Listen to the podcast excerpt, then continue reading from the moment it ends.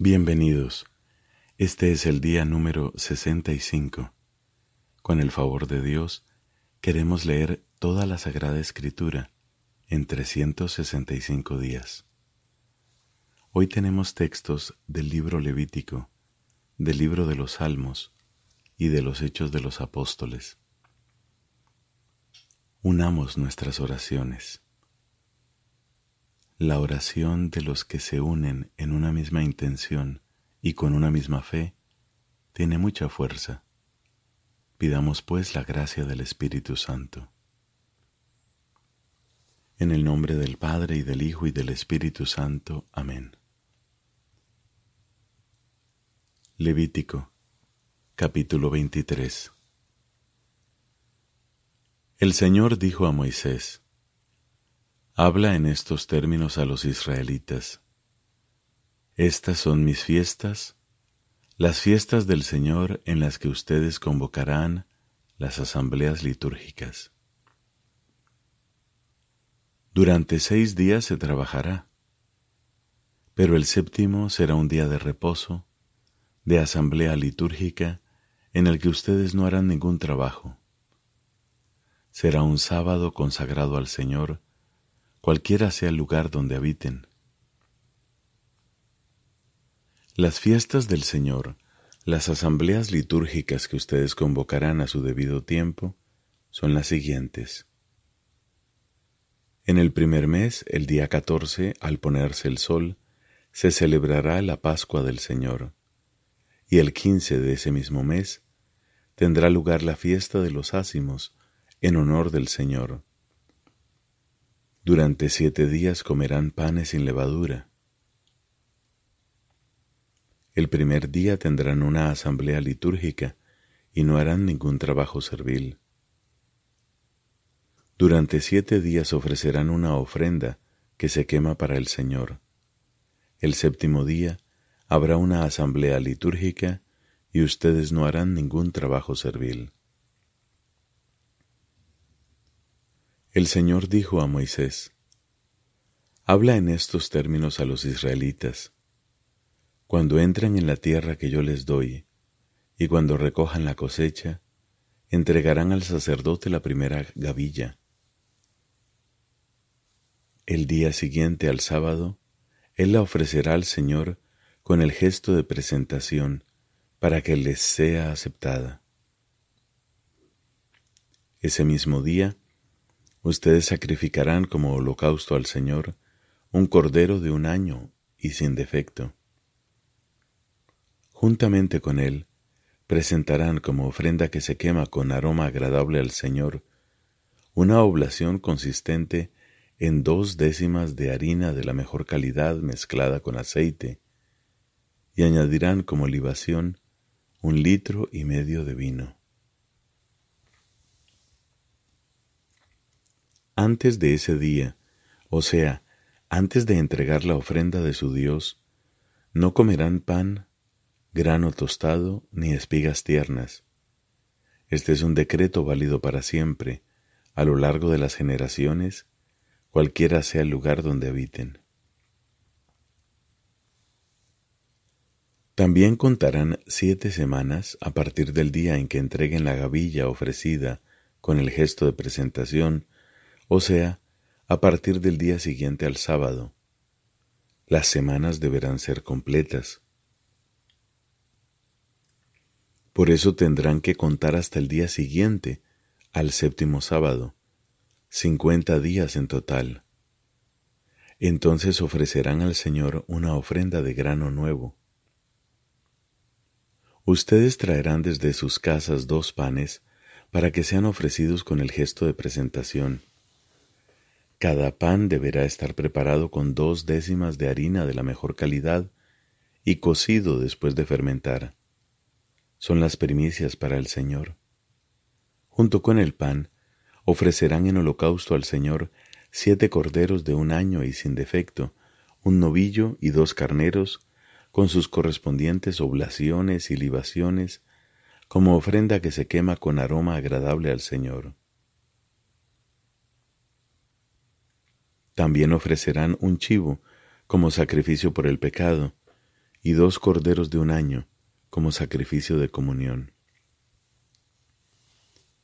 El sacerdote los ofrecerá al Señor con el gesto de presentación, junto con el pan de las primicias y dos corderos. Todo esto es una cosa consagrada al Señor y pertenecerá al sacerdote. Ese mismo día harán una convocatoria. Ustedes tendrán una asamblea litúrgica y no se podrá realizar ningún trabajo servil. Este es un decreto válido para siempre, a lo largo de las generaciones, cualquiera sea el lugar donde habiten. En el momento de recoger la cosecha de tu tierra, no cegarás todo el campo hasta sus bordes, ni volverás a buscar las espigas caídas, las dejarás para el pobre y el extranjero. Yo soy el Señor tu Dios. El Señor dijo a Moisés, Habla en estos términos a los israelitas. El primer día del séptimo mes será para ustedes un día de descanso, una conmemoración anunciada con toque de trompetas, y habrá una asamblea litúrgica. No harán ningún trabajo servil, y presentarás una ofrenda que se quema en homenaje al Señor.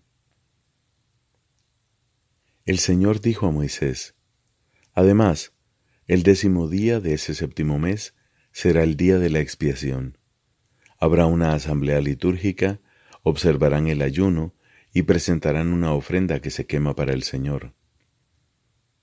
En el transcurso de todo ese día no harán ningún trabajo, porque es el día de la expiación en que se practicará el rito de expiación en favor de ustedes delante del Señor su Dios.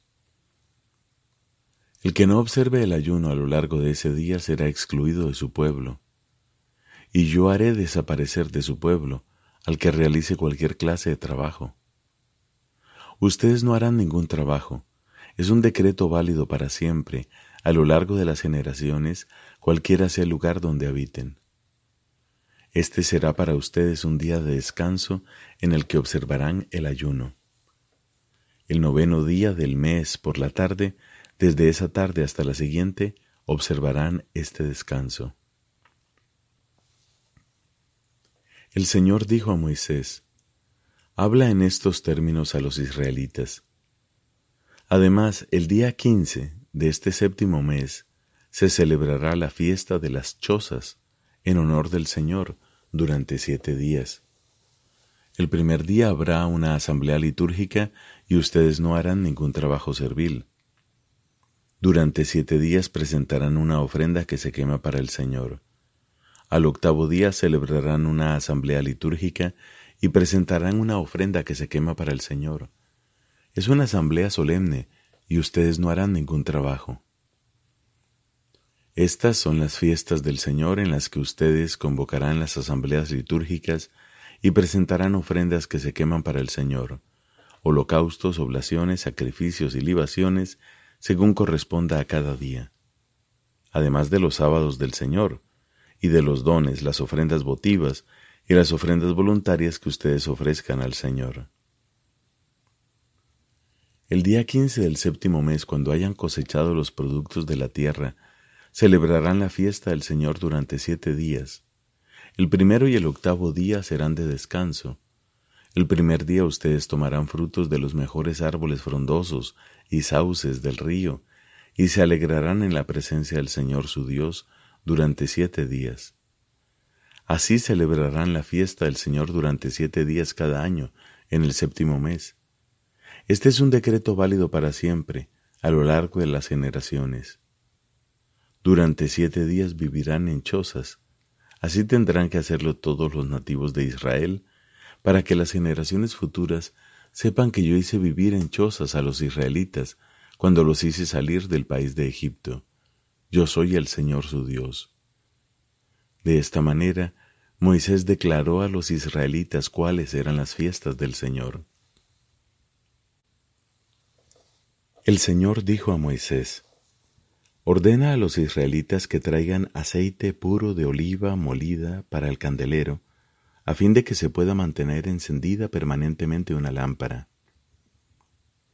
Aarón deberá prepararla en la carpa del encuentro, fuera del velo que está ante el arca del testimonio, para que arda regularmente delante del Señor durante toda la noche. Este es un decreto válido para siempre, a lo largo de las generaciones. Él dispondrá las lámparas delante del Señor sobre el candelabro de oro puro para que ardan regularmente. Prepara además doce tortas de harina de la mejor calidad, empleando dos décimas partes de una medida para cada una. Luego las depositarás en la presencia del Señor en dos hileras de seis sobre la mesa de oro puro, y sobre cada hilera pondrás incienso puro, como un memorial del pan, como una ofrenda que se quema para el Señor. Esto se dispondrá regularmente todos los sábados delante del Señor, es una obligación permanente para los israelitas. Los panes serán para Aarón y sus hijos, y ellos deberán comerlos en el recinto sagrado, porque se trata de una cosa santísima. Es un derecho que Aarón tendrá siempre sobre las ofrendas que se queman para el Señor. Entre los israelitas apareció un hombre cuya madre era israelita y su padre egipcio. Al suscitarse una pelea entre este último y un israelita, el hijo de la israelita blasfemó contra el nombre, pronunciando una maldición. Entonces lo llevaron ante Moisés. Su madre se llamaba Selomit, hija de Dibri, y era de la tribu de Dan. Y el hombre fue puesto bajo custodia hasta tanto se pudiera tomar una decisión en virtud de un oráculo del Señor. El Señor dijo a Moisés, Saca al blasfemo fuera del campamento, que todos los que lo oyeron pongan las manos sobre su cabeza y que toda la comunidad lo mate a pedradas. Luego di a los israelitas, cualquier hombre que maldiga a su Dios cargará con su pecado. El que pronuncie una blasfemia contra el nombre del Señor será castigado con la muerte. Toda la comunidad deberá matarlo a pedradas sea extranjero o nativo, si pronuncia una blasfemia contra el nombre, será castigado con la muerte. El que hiera mortalmente a cualquier hombre será castigado con la muerte. El que hiera mortalmente a un animal pagará la indemnización correspondiente, vida por vida. Si alguien lesiona a su prójimo, lo mismo que él hizo se le hará a él, fractura por fractura, ojo por ojo, diente por diente. Se le hará la misma lesión que él haya causado al otro. El que mate a un hombre será castigado con la muerte. No habrá para ustedes más que un derecho, válido tanto para el extranjero como para el nativo, porque yo soy el Señor su Dios. Así habló Moisés a los israelitas, entonces ellos sacaron al blasfemo fuera del campamento y lo mataron a pedradas. De esta manera ejecutaron la orden que el Señor había dado a Moisés. Palabra de Dios. Te alabamos, Señor. Salmo número 67 del maestro de coro para instrumentos de cuerda. Salmo canto. Que Dios tenga piedad y nos bendiga, haga brillar su rostro sobre nosotros, para que en la tierra se reconozca su dominio y su victoria entre las naciones. Que los pueblos te den gracias, oh Dios, que todos los pueblos te den gracias, que canten de alegría las naciones porque gobiernas a los pueblos con justicia y guías a las naciones de la tierra. Que los pueblos te den gracias, oh Dios, que todos los pueblos te den gracias. La tierra ha dado su fruto, el Señor nuestro Dios nos bendice.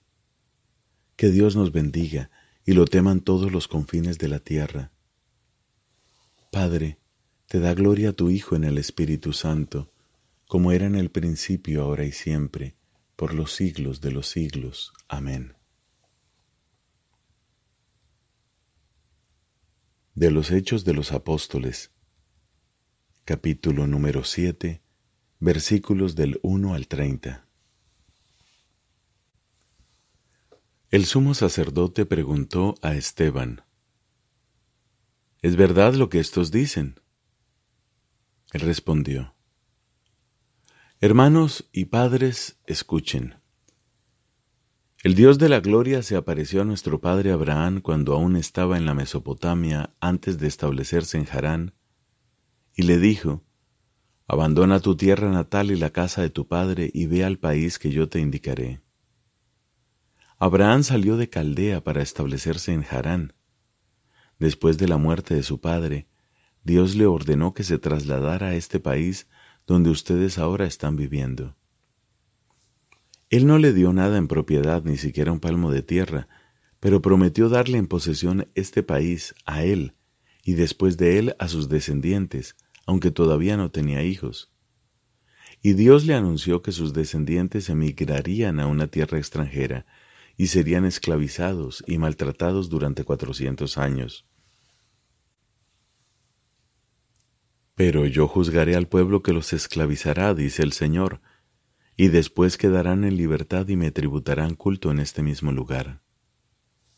Le dio luego la alianza sellada con la circuncisión, y así Abraham, cuando nació su hijo Isaac, lo circuncidó al octavo día. Isaac hizo lo mismo con Jacob, y Jacob con los doce patriarcas. Los patriarcas, movidos por la envidia, vendieron a su hermano José para que fuera llevado a Egipto, pero Dios estaba con él y lo salvó en todas sus tribulaciones, le dio sabiduría y lo hizo grato al faraón rey de Egipto, el cual lo nombró gobernador de su país y lo puso al frente de su casa real. Luego sobrevino una época de hambre y de extrema miseria en toda la tierra de Egipto y de Canaán, y nuestros padres no tenían que comer. Jacob, al enterarse de que en Egipto había trigo, decidió enviar allí a nuestros padres. Esta fue la primera visita. Cuando llegaron por segunda vez, José se dio a conocer a sus hermanos, y el mismo faraón se enteró del origen de José. Este mandó llamar a su padre Jacob y a toda su familia, unas setenta y cinco personas. Jacob se radicó entonces en Egipto, y allí murió, lo mismo que nuestros padres. Sus restos fueron trasladados a Siquem, y sepultados en la tumba que Abraham había comprado por una suma de dinero a los hijos de Emor que habitaban en Siquem.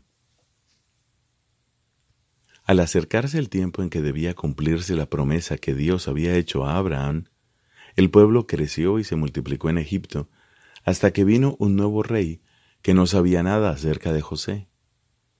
Este rey, empleando la astucia contra nuestro pueblo, maltrató a nuestros padres y los obligó a que abandonaran a sus hijos recién nacidos para que no sobrevivieran.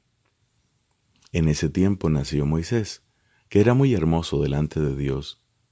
Durante tres meses fue criado en la casa de su padre, y al ser abandonado, la hija del faraón lo recogió y lo crió como a su propio hijo.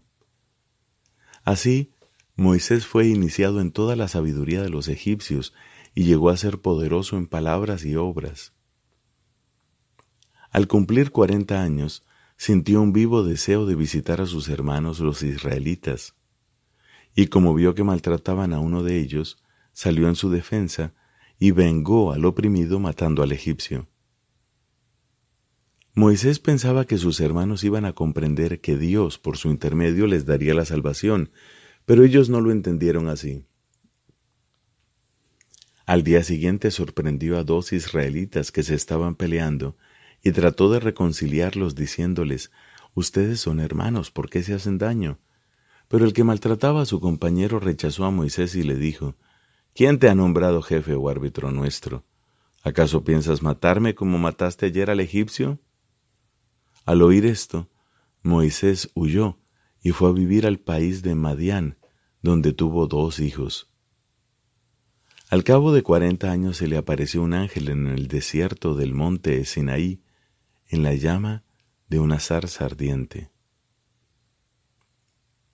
Palabra de Dios, te alabamos Señor.